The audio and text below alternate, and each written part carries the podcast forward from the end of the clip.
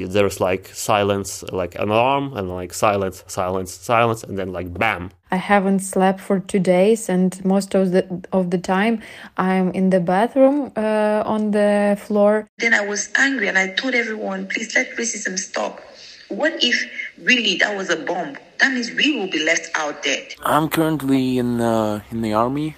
I don't know what to do with the weapon if I get one. We're all ready to, you know, kill some Russians, I guess.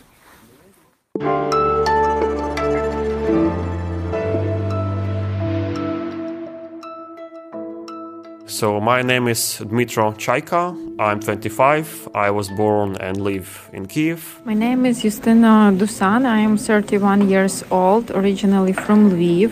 Um, have been living in Kiev for the last uh, three years. My name is Monica Joseph, or you call me Blossom Joseph, it depends. I'm a student in Ukraine. No, I'm a Ukrainian. I live in Kiev. I was born here. I've lived here all my life. I'm still here.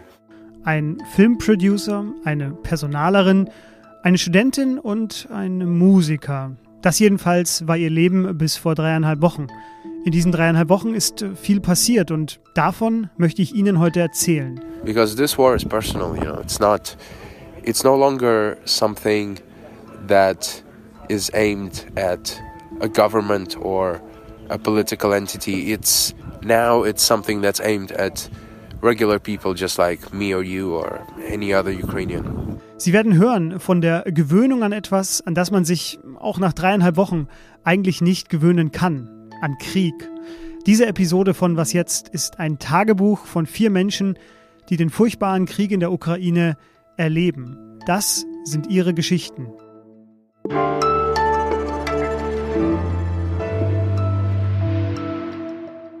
Hallo, mein Name ist Fabian Scheler. Es ist Sonntag, der 20. März. Wie so oft in diesen Wochen hören Sie von uns bei Was jetzt auch an diesem Sonntag. Doch heute will ich keine Schlagzeilen auseinander analysieren oder Kampffortschritte vermelden. Nein, heute will ich den vier Menschen eine Bühne bieten, die Sie eben schon gehört haben. Vier Menschen, für die das Leben seit dem 24. Februar 2022 ein anderes ist. Heute hören wir Stimmen aus der Ukraine. Nicht jede Aufnahme, die Sie heute hören werden, ist perfekt. Ich bitte das jetzt schon zu entschuldigen, aber ich glaube, die Gründe dafür, die sind ja offensichtlich.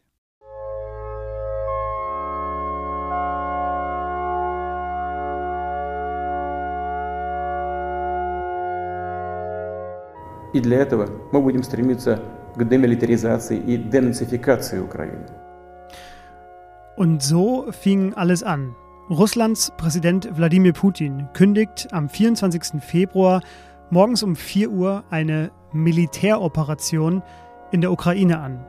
Die Ukraine soll demilitarisiert und entnazifiziert werden, sagt Putin, und sofort werden im ganzen Land Explosionen gemeldet.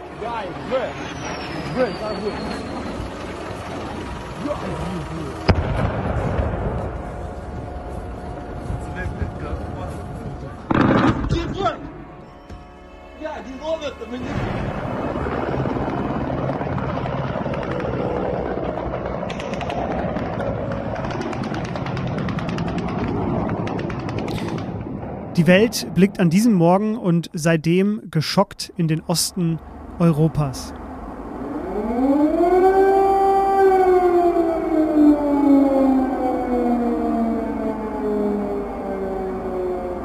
In Kiew ertönt an diesem Tag unzählige Male der Luftalarm. Alle vier Protagonistinnen, die Sie heute bei uns hören, sind da noch in der Stadt, als der Krieg beginnt. Dmitro, der bis gestern noch Filme geschnitten hat und auch in der Menschenrechtsorganisation aktiv ist. So yeah, that, that's what I've been doing for the last five years uh, until a week ago. Something happened. der erlebt diesen Morgen so. There's like silence, like an alarm, and like silence, silence, silence, and then like bam. Über die Luftangriffe, die ja bis heute in Kiew andauern, sagt er, das ist wie Würfeln. Wenn es dein Haus trifft, dann ist das so. Und beim ersten Alarm, da reagiert er auch noch ziemlich panisch. Er denkt nach, was er mitnehmen soll, wenn er sich in einen Luftschutzkeller rettet und seine Wohnung vielleicht nie wieder sieht. Doch wenn ich mir das vorstelle, so eine richtige Lösung, die hat man ja für solche Situationen eigentlich nicht wirklich. I remember the very first alarm we heard. We had our panic panic bags packed, uh, but we were like when we finally hear us, we were like I don't know, uh, stumbling upon that. We was almost panicking. We didn't know like what to take, what not, what not to take. I took with me like two huge bags because I was having this image in my mind that if I don't take it, uh, our house will just explode and I will lose everything. Ihr Luftschutzraum, das ist ein benachbartes Haus äh, mit einem Keller, ein ziemlich großer Keller und das Haus ist auch ein Neubau, wie Dimitros sagt. Und da gehen sie dann immer rein. Er hat eine, naja, fast schon lakonische Art, diesen Krieg zu beschreiben. So zumindest hört sich das an in den letzten dreieinhalb Wochen. Er sagt zum Beispiel, dass er im Gegensatz zu seinen Eltern einfach Glück hat, denn sein Bunker, der ist offenbar so eine Art äh, Nobelvariante, insofern man das über sowas überhaupt sagen darf. I don't know if the shelters had stars like hotels do. It would be like a five star shelter because there is it's very large. Okay. They're like uh, if they, we have TV there, we have electricity there, we have a water supply and uh, water closet there. Tagsüber, so von 12 bis 6, da können sie dann zurück in die Wohnungen, können einkaufen gehen, denn die meisten Angriffe in Kiew, die finden nachts statt. We wake up at the shelter. We spend our nights there because the Russians usually at uh, the, the heaviest attacks are during the night. Ja, jetzt sitzen er und seine Freunde also immer wieder im Luftschutzbunker. Das ist natürlich eine Situation, auf die kann man sich schwer vorbereiten, die kann man sich auch schwer vorstellen. Und wie eigentlich alle anderen auch, wusste er nicht, wird ein Krieg kommen? Wird es wirklich passieren? Er hat sich aber auf so eine Art, naja, vorbereitet.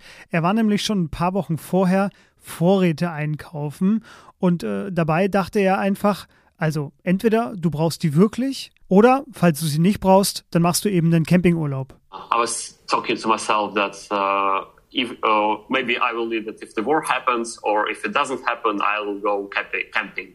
Was eigentlich alle vier unserer Protagonisten erzählen, am Morgen des 24. Februar, da endet nicht nur diese Nacht, denn auch die folgenden Nächte ist es für sie fast unmöglich, Schlaf zu finden. Justina zum Beispiel verkriecht sich erst auf dem Boden des Badezimmers oder eben auch im Keller und als wir sie erreichen, da sagt sie, es kann sein, dass ich jeden Moment abhauen muss. We can start our conversation, but uh, I have to be ready to uh, run to the shelter. Justina arbeitet normalerweise in der Personalabteilung einer IT-Firma. Sie wohnt in Kiew alleine und obwohl ihre Freunde aus Lviv sie überreden wollen, dahin zurückzukommen, bleibt sie erstmal. Sie hat zwar Angst, das sagt sie auch, das schon, aber sie und ihre Nachbarn wollen den, wie sie sagt, verrückten Diktator aufhalten. I feel like I'm afraid, totally af afraid of everything, of every sound. But still, as a citizen uh, of Ukraine, all of us, all my neighbors, we're ready to resist till the end.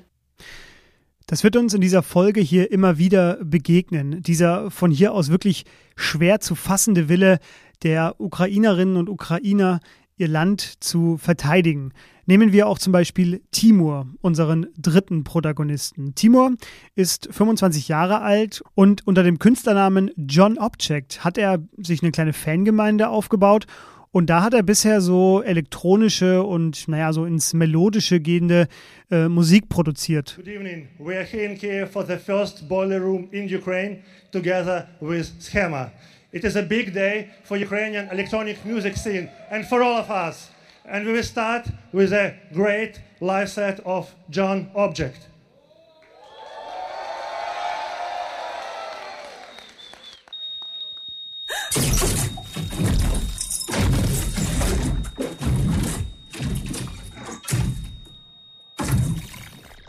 Ja, diese Aufnahme, die ist drei Jahre alt. Das war beim in der Elektronikszene bekannten Boiler Room und er war da der Opener sozusagen. Er veröffentlicht seine Musik auch bei Bandcamp und äh, dort hat er jetzt sein ganzes Archiv äh, öffentlich gemacht, weil er, wie er dort schreibt, äh, nicht weiß, ob er dazu nochmal irgendwann die Chance bekommen wird.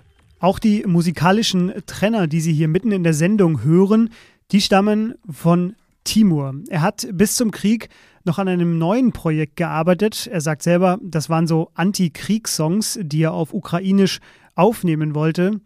aber das wird wohl erstmal nichts. I was working on a project of songs with me singing in Ukrainian, which would be like anti-war songs, but also like angry and kind of almost punk and industrial, and it would be like a new alias, a new album or whatever. Uh, I guess that's not uh, strictly going to happen now. Auch er schläft in den ersten Tagen des Krieges kaum. Er macht sich solche Gedanken wie, vielleicht werde ich meine Freundin nie wiedersehen, vielleicht werde ich nie mit ihr zusammenziehen und keinen Sex mehr mit ihr haben. Vielleicht habe ich den besten Witz meines Lebens schon gehört. Vielleicht, sagt er, werde ich Putin nie sterben sehen. Und deshalb fasst er einen Entschluss. Kiew ist seine Heimat, die Ukraine ist seine Heimat und die wird bedroht. Seine Zukunft, die er sich vorgestellt hat, die löst sich gerade vor seinem Auge auf und das will er nicht einfach so hinnehmen und deshalb meldet er sich beim Militär, um seine Stadt zu verteidigen. Yeah, I'll stay in Kiev and I'll I'll try to possibly join the territorial defense tomorrow. Das geht dann ziemlich schnell, eigentlich zu schnell für ihn, denn er wollte sich erstmal nur anmelden, aber eine Stunde später sitzt er dann schon in einem Bus mit anderen Freiwilligen. Damit hatte er einfach nicht gerechnet. Er erinnert sich deshalb jetzt an seine vorerst letzte Nacht mit seiner Freundin. Sie haben Seinfeld geguckt und Schokolade gegessen und er schreibt uns, diese Erinnerung, die bewahrt er sich jetzt auf wie einen Schatz. Uh, I'm currently in, uh, in the army. Like sitting on my bed. I've been issued a uniform and uh, weapons and equipment. I'm just training, you know, and that's like all I can tell you. Das sind seine ersten Stunden als Soldat. Jetzt hat er ein Gewehr, jetzt hat er eine Uniform und er darf uns in keinem Gespräch verraten, wo genau er ist. Die Moral aber, die sei gut und ja, sie alle sind bereit, Russen zu töten. I feel like the moral is high and we're all ready to, you know, kill some Russians, I guess. Diese drei wollen also bleiben. Es hatte allerdings nicht jeder den Wunsch, in der Ukraine zu bleiben, wenn Krieg ist. I wanted to come to Lviv, but I did not have the kind of motivation around me. Das ist Blossom. Blossom studiert in Kiew Politikwissenschaften und sie stammt aus Nigeria. Sie war neugierig auf die Ukraine, also ist sie vor einem Jahr für ihr Studium dahin gezogen. Sie hat in den letzten Wochen aber schon so eine Ahnung gehabt und hat sich deshalb so ein bisschen vorbereitet. Und in der Nacht vor dem Kriegsbeginn, da saß sie noch mit ihren Freundinnen zusammen und die haben sie ausgelacht dafür, dass ihr Notfallrucksack immer gepackt in der Ecke steht. And my roommates were laughing at me. There's a video to that. They were laughing at me. I said, please, I don't want this. Auch Blossom hat Schlafprobleme in dieser sehr auffühlenden Phase. Sie telefoniert an diesem Morgen bis morgens um drei mit einem nigerianischen Freund, der in den USA lebt und der ihr sagt, das sieht nicht gut aus. Und danach telefoniert sie noch mit einer Freundin, die wohnt in Odessa. Und das ist eigentlich so ziemlich genau der Moment, in dem der Krieg losgeht. I heard like a, a raindrop, like a storm. Boom! And I was quiet. And as I was quiet, five minutes later, she called me. She said, Did you hear that? I said, I think I did. My mind was playing with me. And she was like, They've started. Guys, start leaving Kiev. Es ist auch der Moment, in dem aus Blossom, der Studentin, Blossom eine Geflüchtete wird. Denn jetzt beginnt ihre Flucht, die erst im Süden Deutschlands enden wird.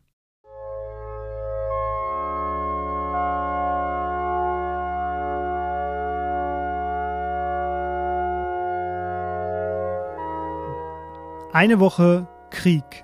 Die russische Invasion stockt. Sie kommt nicht so schnell voran, wie sich das vielleicht die Russen vorgestellt haben. Der Fernsehturm in Kiew wird beschossen. Dabei wird auch das Holocaust-Mahnmal Babin Yar getroffen. Wladimir Putin sagt, die militärische Operation verläuft nach Plan. Mit Cherson fällt die erste ukrainische Großstadt an die Russen. Mariupol wird umzingelt Kiew wird weiterhin jeden Tag beschossen. In Kharkiv schlägt eine riesige Rakete mitten in der Stadt ein. Hunderte sterben in der ersten Kriegswoche, Hunderttausende fliehen. Und US-Präsident Joe Biden, der richtet sich an Wladimir Putin. Putin habe sich böse verkalkuliert, denn er traf ein unvorstellbar starkes Bollwerk. Er traf das ukrainische Volk. Six days ago, Russia's Vladimir Putin sought to shake the very foundations of the free world, thinking he could make it bend to his menacing ways. But he badly miscalculated. He thought he could roll into Ukraine and the world would roll over. Instead, he met with a wall of strength he never anticipated or imagined. He met the Ukrainian people.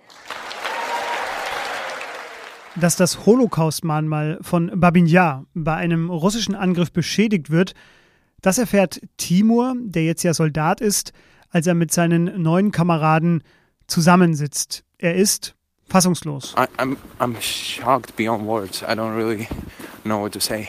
And I'm demoralized. I'm angry, extremely angry. I'm so angry I, I can feel it in my bones. Es ist Anfang März und er erzählt uns von seinem neuen Alltag. Er hat im Schnellkurs gelernt, wie man mit Waffen umgeht, welche Bewegungen es braucht als kämpfender Soldat. Und äh, nachts, da machen sie alle Lichter aus um nicht entdeckt zu werden. Er ist jetzt also Teil von so einer Art Bürgerwehr, zumindest stelle ich es mir so vor. Und äh, darüber, da macht er sich jetzt Gedanken. I could only see nothing but the flames of the lighters when people were lighting on the cigarettes, illuminating their faces. And everyone was wearing the same hat. And so everyone's faces looked the same. Everyone had a cigarette, and it was just flashes of, you know, lighter, and a face appears and disappears. and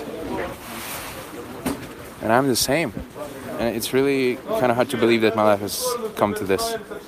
Ja, weil sie die Lichter ausmachen, sieht er nachts nur noch die an- und ausgehenden Feuerzeugflammen und dann für einen ganz kurzen Augenblick eben ein Gesicht und dann wieder nichts. Und deshalb sehen für ihn alle gleich aus und er merkt jetzt, wow, und ich bin jetzt einer von denen. Justina hat sich in der ersten Kriegswoche geweigert, äh, zu ihrer Familie nach Lviv zu fahren, obwohl ihre Freundinnen und Freunde und ihre Mutter sie eigentlich schon fast darum bitten, das doch endlich zu tun. Sie erzählt uns jetzt in dieser ersten Woche nur ganz kurz, wie die Lage in Kiew für sie gewesen ist. Sie war ziemlich ernst. Current situation now in Kiev is really serious and uh Uh, all of us, uh, we are uh, in bomb shelters. Mm, our airspace is still open. It is no clo- not closed. So we are under a huge danger. Auch Dmitro bleibt in Kiew. Die Stadt hat jetzt die erste Ausgangssperre hinter sich, die ziemlich strikt gewesen ist. Entweder man war drinnen oder man war der Feind, auf den geschossen werden darf. If you're on the street uh, at this time, at the, at the, during the curfew, you're automatically treated like a traitor and you'll be shot on sight. Er und sein Freund wägen in diesen Tagen immer so permanent ab, erzählt er uns. Gehen wir jetzt bei diesem Alarm in den Keller oder bleiben wir hier und nehmen das Risiko in Kauf? Guys, there is an alarm. And we're like, mm, we, shall we go? No. Okay. Ja, und für alle, die bei so einem Luftalarm in ihrer Wohnung bleiben, da gibt es ein paar Grundregeln. Am besten, man geht in den Flur, denn dann ist man durch zwei Wände geschützt. Die Fenster sind mit so Gaffertape abgeklebt, wegen der Splitter. Und so verbringt er die meiste Zeit eben im Flur oder möglichst weit weg vom Fenster. Uh, so like the rule of thumb that uh, you should be protected by at least two walls, and when you're in the corridor, there is the outer wall of the uh, building and the wall of the corridor that protects you. Ganz am Anfang beim ersten Luftalarm, da hat er uns ja erzählt, dass er ziemlich panisch gewesen ist, weil er nicht genau wusste, was nimmt man denn da jetzt eigentlich alles mit. Jetzt ist das schon ein bisschen anders. Falls er und sein Freund sich jetzt immer auf den Weg in den Luftschutzkeller machen, dann wissen sie schon, wohin den Rucksack, wohin den Laptop und was alles mit muss. You know, you put your laptop here, you take this bag and you leave, leave this bag at home. You stay for this much time in the shelter and when, when it's all clear, you return. Vielleicht ist es auch diese Gewöhnung, ich weiß ehrlich gesagt nicht, welches Wort ich genau dafür finden soll, diese neue Kriegsroutine, die dazu führt, dass Dimitro schon nach einer Woche bei sich eine Veränderung feststellt. Er war nämlich eigentlich immer ein sehr ängstlicher Typ, sagt er, aber jetzt, jetzt spürt er keine Angst mehr. Es zählt nämlich nur noch der Moment. I'm a very anxious person. Uh, used to be before the war. I was thinking like, oh, like I'm applying for a job, and what if I don't get it? And what if something other happens? And etc. Uh, etc. Uh, but the moment all this all started, uh, there there was just this very present moment. Like you don't even think about what will be happening this evening, or um, I'm not saying even like in a week or in a month. Blossom hingegen, die Studentin, die hat Angst. Kein Wunder, denn von der nigerianischen Botschaft bekommt sie in dieser dramatischen Lage kaum Hilfe, erzählt sie uns. Wenn man zum Beispiel die Kontaktnummern der Botschaft anruft, geht einfach keiner ran. Sie will einfach nur raus aus Kiew mit dem Zug nach Lviv und von dort aus irgendwie weiter. Der Bahnhof in Kiew aber chaotisch, voll und hektisch. Ein neuer Zug nach Lviv fährt ein und Blossom hat Glück. Sie ist als eine der ersten an den Türen. Aber dann erlebt sie das. They entered I think the fifth person and then I was the sixth person. Immediately I wanted to enter. This guy from nowhere just came in and pushed me and told me to niet, niet, niet, niet, niet. Ja, man mag es kaum glauben, aber sie erzählt, dass ein Mann sie wieder aus dem Zug gedrängt hat. Niet, niet, niet. Sie erzählt, dass sie auch andere Schwarze beobachtet hat, die wieder aus Zügen geworfen wurden. Sie hat einfach nur Glück, denn eine Frau, die bei ihr in der Nähe darum steht, die greift beherzt ein und schubbt diesen Mann zur Seite und so schafft es dann Blossom in den Zug. And then this lady from nowhere just came up with this wonderful energy and pushed the guy away and told the guy not to stop anybody.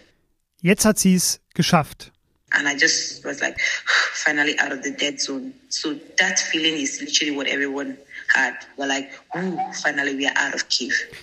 Ja, von dort fährt Blossom dann mehrere Stunden mit dem Zug nach Lviv in die Westukraine. Dort kommt sie unter mit ihrer Gruppe in so einer ukrainischen Gemeinschaftsunterkunft. Da findet sie erstmal Schutz. Aber auch in Lviv gibt es Luftalarm und in Lviv gibt es auch Rassismus. Denn während dieses Luftalarms, da wollten sie alle in so einem kleinen Laden Schutz suchen. Doch der Besitzer, das auch das schwer vorstellbar, aber so erzählt sie es, der hat sich geweigert, bis zum Schluss sie reinzulassen. when we had the alarm and we were trying to run to take cover, we ran to a particular shop here, not far from here. And all this guy was supposed to do was to allow all of us to enter. And then he took some white guys and the ladies that were there. And we, the Africans, were left outside. Ja, sie hat ihn angeschrien und gemeint, wenn jetzt eine Bombe fällt, dann trifft's uns. Und sie war wirklich fassungslos darüber. Und sie will auch gar nicht so lange in Lviv bleiben. Deshalb sucht sie sich einen Zug, der nach Polen fährt. Aber auch das ist angesichts der vielen anderen Geflüchteten gar nicht so leicht. Und deshalb wendet sie diesmal einen Trick an. Sie hat nämlich bei ihrem Bauch so ein bisschen nachgeholfen. Sie erzählt das mit dem schönen Satz, I told you that I was smart. Also ich habe dir gesagt, dass ich smart bin. Und äh, sie sah damit so ein bisschen schwanger aus. Und nur schwangere schwarze Frauen oder Mütter, so ihre Beobachtung, dürfen mit in diesen Zug und das klappt dann auch. Die Zugfahrt ist allerdings wieder ganz schön heftig. Sie ist nachts, alle Lichter sind aus, die Leute sitzen in den Gängen, sie kann nicht auf Toilette gehen, denn die Fahrt dauert Stunden. Einmal steht der Zug drei Stunden lang an der gleichen Stelle. And everybody was supposed to put their heads down and light was off. Even the kids, the children were crying. Ja, etwas schwer verständlich an dieser Stelle. Sie erzählt von der Zugfahrt. Währenddessen sind immer wieder die Lichter ausgegangen. Äh, ihr wurde gesagt, haltet die Köpfe unten, ähm, weil befürchtet worden ist, dass der Zug unter russischen Beschuss gerät. Ja, und von hier aus äh, raff ich die Geschichte jetzt ein bisschen. Von da an klappt dann alles für sie ziemlich reibungslos. Die Nachrichten, die Blossom uns jetzt schickt, die klingen alle erleichtert, denn an der polnischen Grenze, da warten viele, viele Offizielle, die in verschiedenen Sprachen die Geflüchteten betreuen und die Leute dann verteilen.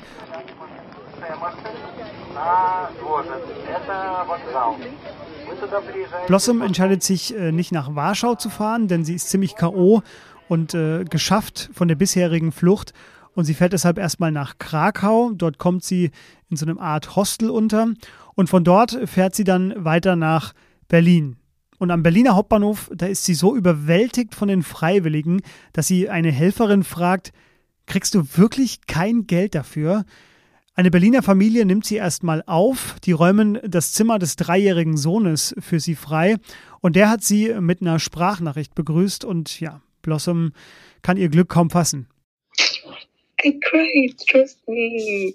I really cried. The husband is just amazing. The wife is, oh Jesus, I was just crying. Got so emotional.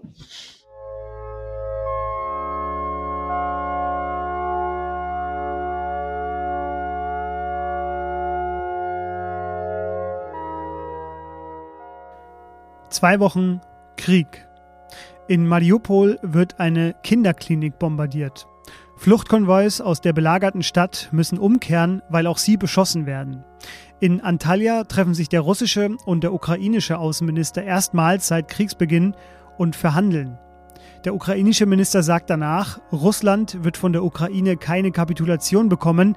Der russische Minister sagt, Ну и что касается вашего вопроса о том, планируем ли мы нападать на другие страны, на другие страны мы нападать не планируем. Мы на Украину не нападали. Wir haben die Ukraine gar nicht attackiert. Mehr als zwei Millionen Menschen sind mittlerweile aus der Ukraine geflohen. Einen schnellen ukrainischen EU-Beitritt lehnt ein EU-Sondergipfel ab. Und Vitali Klitschko, Kiews Bürgermeister, der sagt, die Hälfte der Bevölkerung hat Kiew schon verlassen. Zu denen, die die Stadt verlassen haben, gehört mittlerweile jetzt doch Justina. Sie sagt, es war eine schwere Entscheidung, aber in Kiew, da sei sie mittlerweile einfach nur noch ein lebendiges Schutzschild. Außerdem, erzählt sie uns, hat sie gehört, Putin könne noch heftigere Bomben einsetzen. There is information that uh, Putin uh, can use much more intensive uh, bombs against uh, Ukraine. Bei ihr wurde das Essen knapp und sie sagt deshalb, mein Tod, der wäre sinnlos gewesen. Also fährt sie doch zusammen mit einer Freundin zu ihrer Mutter. Zwölf Stunden Zugfahrt, natürlich ein völlig überfüllter Zug, aber sie kommt an. Now I'm in Lviv. Wie so viele andere auch, sucht sie also erstmal Schutz im Westen der Ukraine. Sie will dort aber ihre Zeit nicht vergeuden.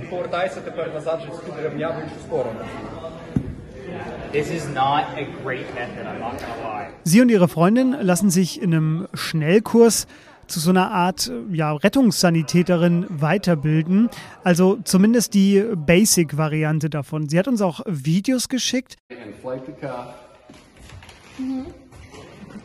Take the syringe off. Then you're going to want to listen to verify. Da sieht man, wie sie gezeigt bekommt, wie man Druckverbände anlegt, wie eine richtige Herzdruckmassage aussieht.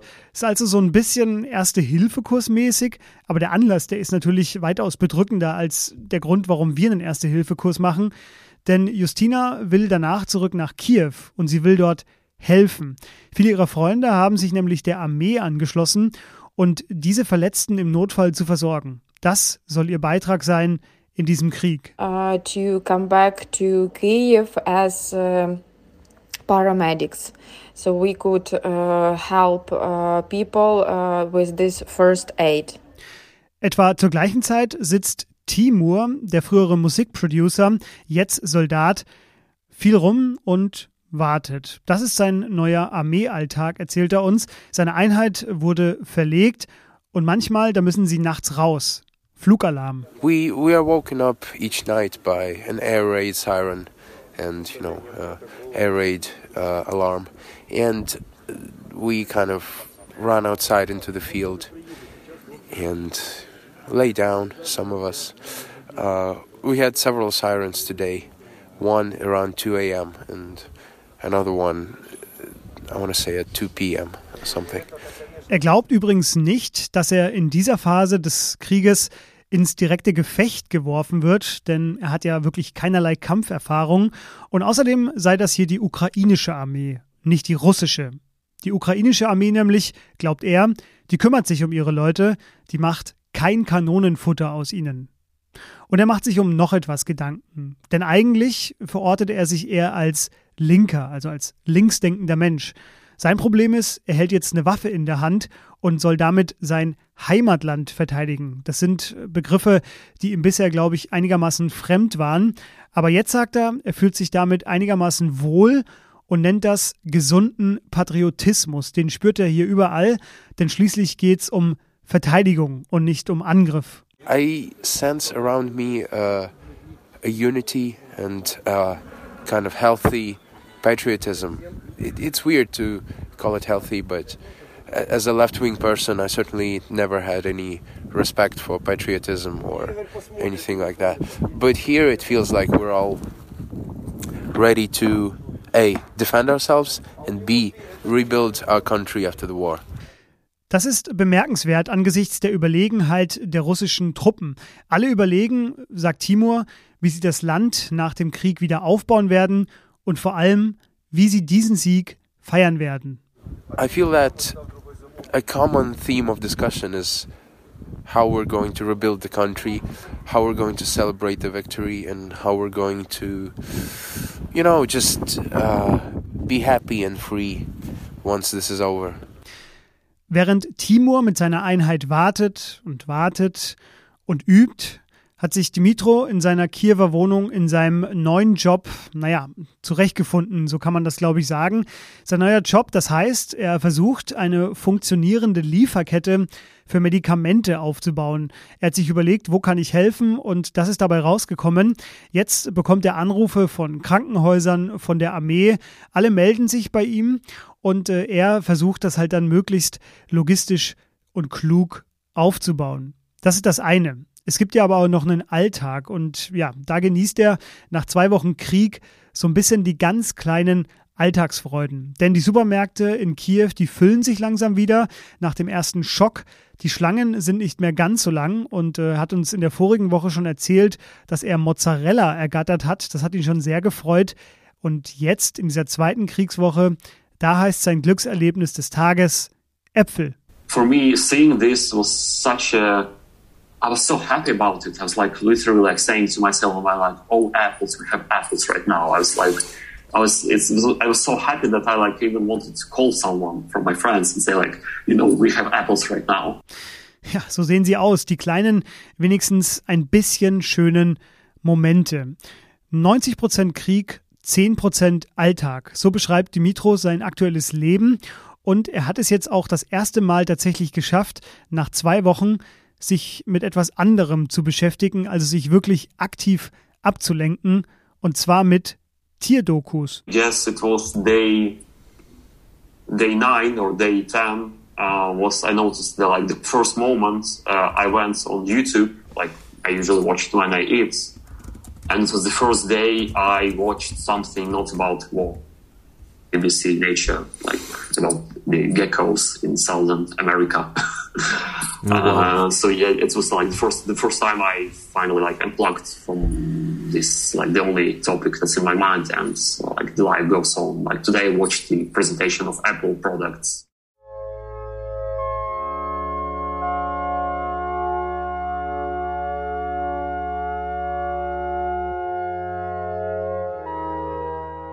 Drei Wochen Krieg. Der ukrainische Präsident Volodymyr Zelensky spricht erst im kanadischen, dann im US-amerikanischen und dann im deutschen Parlament. Und die Aufführung in Deutschland, die wird äußerst peinlich für unser Land, weil das Parlament nämlich einfach nach seiner Rede mit der Tagesordnung weitermacht. Vor Eintritt in die Tagesordnung gratuliere ich dem Kollegen Christian Görke und dem Kollegen Dr. Joe Weingarten zu ihren 60. Geburtstagen. Aber ich glaube, Zelensky, der hat ohnehin andere Sorgen. Seine Rede, die ist stark und eindringlich. Er erinnert die Deutschen an ihre historische Verantwortung. Er spricht von der Berliner Luftbrücke. Er spricht vom Deutschen nie wieder und was es eigentlich noch wert ist. Und er spricht über eine neue Mauer, die mit jeder Bombe auf die Ukraine entsteht. Kanzler Scholz, ruinierte, tüchtig, deine, Leaders якого ви заслуговуєте, і чим ваші нащадки будуть. Kanzler Scholz, zerstören Sie diese Mauer, übernehmen Sie die Führungsrolle. Ihre Nachkommen werden stolz auf Sie sein. Unterstützen Sie uns, helfen Sie uns, diesen Krieg zu beenden. Слава Україні!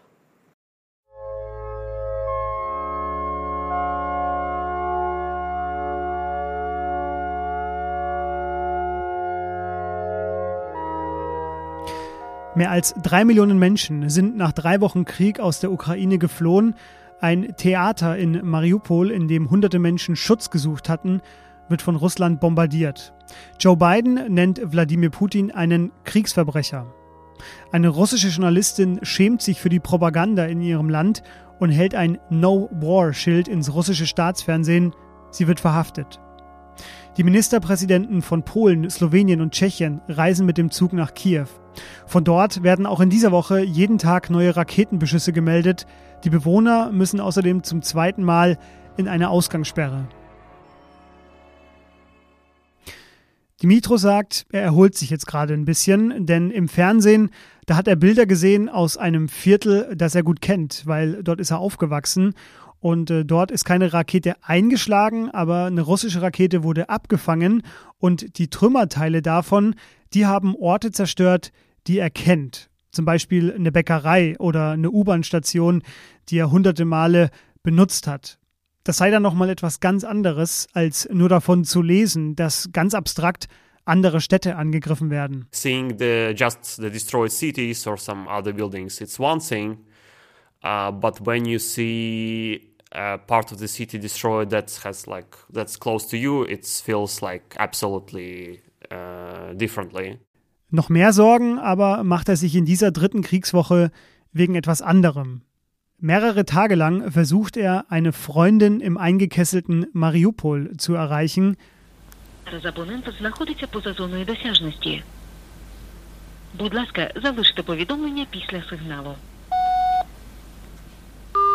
Ohne Erfolg.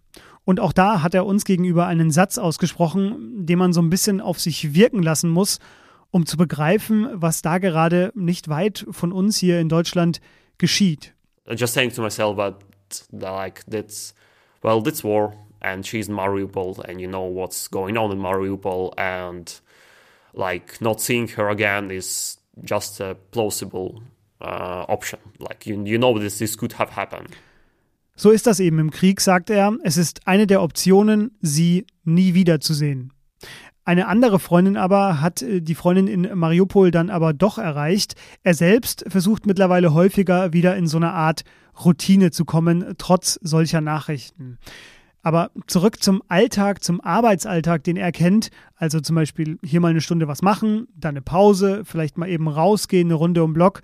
Das geht natürlich nicht mehr weil die Anrufe, die er heute kriegt, die sind ja meistens dringend. Sie kommen nämlich von Krankenhäusern oder von der Armee und es geht um Medikamente. Und deshalb hat er für sein Leben jetzt einen neuen Begriff gefunden, nämlich eine War-Life-Balance. So yeah, I'm kind of trying to build this uh, not work-life, like war-life balance, I guess. Er hat sich so ein bisschen Humor behalten, aber er sagt auch ganz ehrlich, lange halte ich das nicht aus. Er weiß nämlich, dass er gerade sehr viel Kraft aufwenden muss und zum Beispiel ein halbes Jahr, das hat er jetzt einfach mal so als Zeitraum genannt, schafft er es auf keinen Fall so zu leben wie jetzt. Und deshalb will er, und das glaubt er auch, dass es schnell vorüber ist. Uh, you know that you burn out.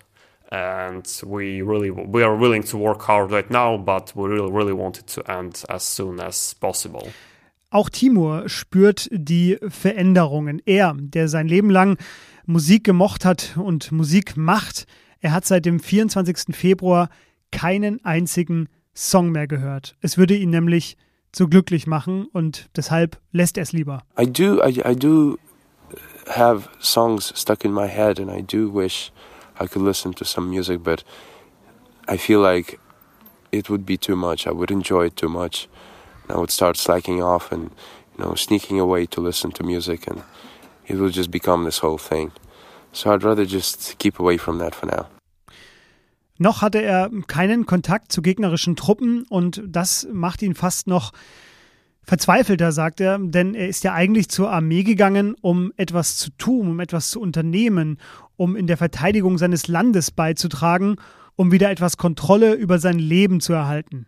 I went to the army to regain some control of my life, to to be in control, to have power over what is going on at home, what is going on in my city, in my country. And unfortunately, at this moment, I still don't feel powerful enough to stop this or do something about it in a major way. So that's still the most difficult thing. Dass die Ukraine diesen Krieg gewinnen wird, daran zweifelt er übrigens gar nicht. Es dauert einfach nur ein bisschen länger. The only thing that upsets me is that uh, it doesn't have to be so long, it doesn't have to take so long, but unless the world steps in, we, we're gonna have to keep dying and keep killing and keep going until the victory is ours. And it will be. So klingen sie, die Nachrichten aus diesem Krieg. Justina wird bald nach Kiew zurückkehren. Dann ist sie eine ja, rudimentäre Ersthelferin. Das entsprechende Zertifikat hat sie nämlich schon. Und Blossom ist mittlerweile von Berlin weiter nach Stuttgart gereist. Since I came in here, they've really taken good care of me in terms of everything, like everything clothing, food, shelter. I mean, they made me feel so much love, made me feel a part of them. In nowhere, I've never been discriminated, I've never been um, pushed aside. Dort wurde sie sehr herzlich von einer anderen Familie aufgenommen und jetzt wartet sie darauf, dass sich die Behörden um ihre Papiere kümmern und sie wird einen Deutschkurs anfangen.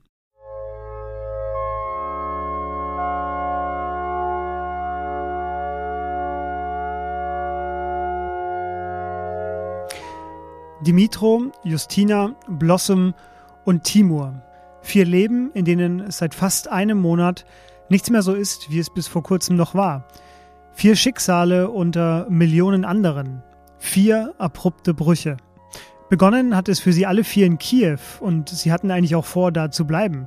Aber jetzt sind sie alle vier an verschiedenen Orten und was als nächstes passiert, das ist so ungewiss wie vielleicht nie zuvor.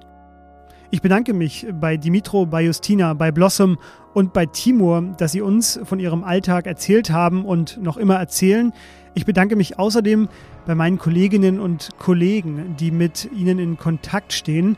Danke an Vanessa Wu, an Ann-Christine Klusti, an Philipp Daum, an die freie Journalistin Elisabeth Bauer und an den freien Journalisten und Podcaster Malcolm O'Hanwe. Immer wieder kommen diese vier Protagonistinnen und Protagonisten auch in unseren Stimmen aus der Ukraine auf der Homepage von Zeit Online zu Wort. Diesen Slowblog verlinke ich Ihnen in den Show Notes. Sie können uns schreiben an wasjetzt.zeit.de, das ist unsere Mailadresse für Fragen oder Kritik. Mein Name ist Fabian Scheler.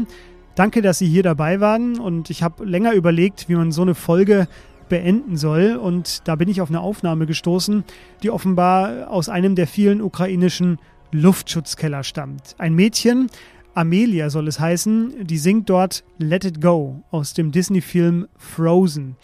Und die Frau, die das Video aufgenommen hat, die hat von Amelia gesagt bekommen, sie wolle mal vor Publikum auf einer Bühne stehen und singen.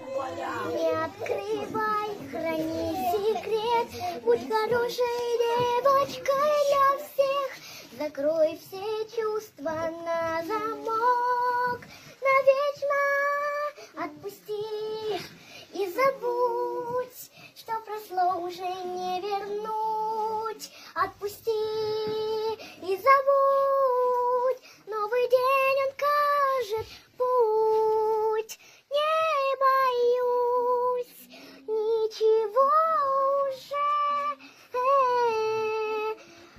Бы шум ничто, холод всегда мне был по душе, а я иду все выше на ледяную власть, и страха не винувшись, меня уж не догнать. Пора узнать, что я могу, на помощь призову к себе во льдах навечно отпусти и забудь, что прошло уже не вернуть, отпусти и забудь, новый день он кажет путь.